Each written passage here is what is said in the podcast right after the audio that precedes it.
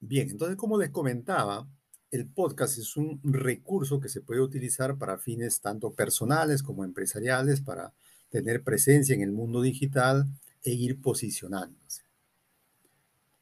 El uso de la herramienta en realidad es sencillo y además es gratis.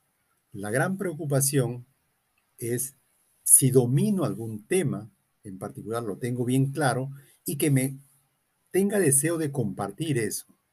Siempre debería pensar de que esa experiencia que tengo, hay muchas personas que tal vez lo necesiten y que les puede ser de mucha utilidad.